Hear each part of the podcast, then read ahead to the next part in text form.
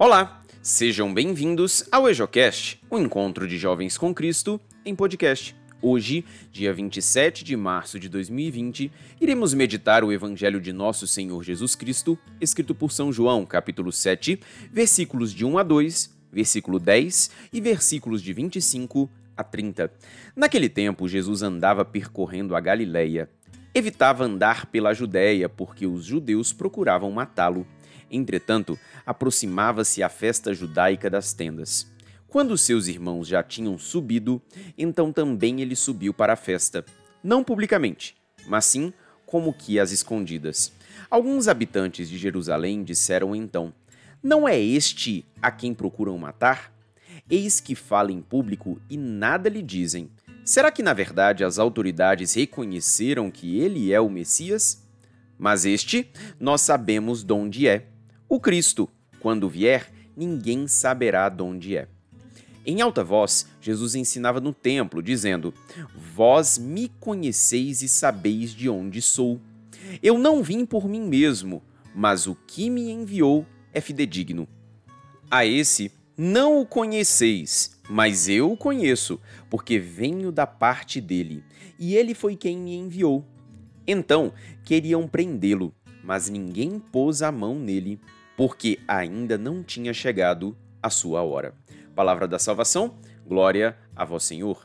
Acerca da leitura de hoje, ouviremos uma breve reflexão feita pelo Padre Paulo, da Paróquia Imaculado Coração de Maria, em Taguatinga, no Distrito Federal. O Evangelho de hoje nos apresenta mais uma vez essa situação do justo que é perseguido. Já no Antigo Testamento, nós vemos que existe um mistério que envolve tudo isso. Por que aquele que é justo é perseguido?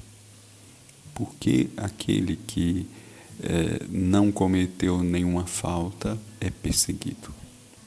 Assim vemos hoje os judeus que procuravam matar Jesus. Por qual crime? Qual motivação? O que levou esses judeus a quererem matar Jesus. E esse é um problema muitas vezes colocado também na dimensão do mal. Por que o mal existe? Por que as pessoas sofrem? Por que tantas injustiças? Por que tantas misérias e calamidades? Estamos vivendo tempos difíceis em que talvez essas perguntas se tornem ainda mais fortes e frequentes. Mas, acima de tudo, é, o justo sofre pela fé. Esse é um dos princípios que a Sagrada Escritura nos coloca e que mostra também no percurso da vida de Jesus um pouco disso. Jesus veio, ensinou a verdade, mostrou o caminho da luz, falou da conversão, mas muitos não quiseram ouvi-lo. E isso foi o que justamente culminou na sua morte, na sua perseguição e na sua morte.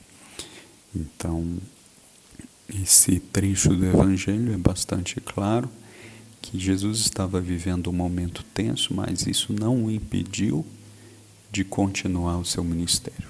Não ficou escondido diante das perseguições, mas foi capaz de ir e continuar dando testemunho anunciando e pregando a boa nova. Como nos diz João, ainda não tinha chegado a sua hora. Mas, acima de tudo, é preciso ver que aqueles que rejeitaram Jesus não simplesmente o deixaram de ouvir, mas alimentaram em seus corações a raiva, o ódio, o rancor. Então, tomemos cuidado também para que esses sentimentos não é, façam parte da nossa vida, do nosso coração, não deixemos que isso é, provoque em nós reações também desmedidas. Peçamos ao Senhor que nos ajude a vivermos bem esse tempo, que nos dê equilíbrio, tranquilidade e paciência. Que a palavra de Deus possa abençoar o nosso dia, iluminar os nossos pensamentos e fortalecer a nossa fé. A paz de Cristo.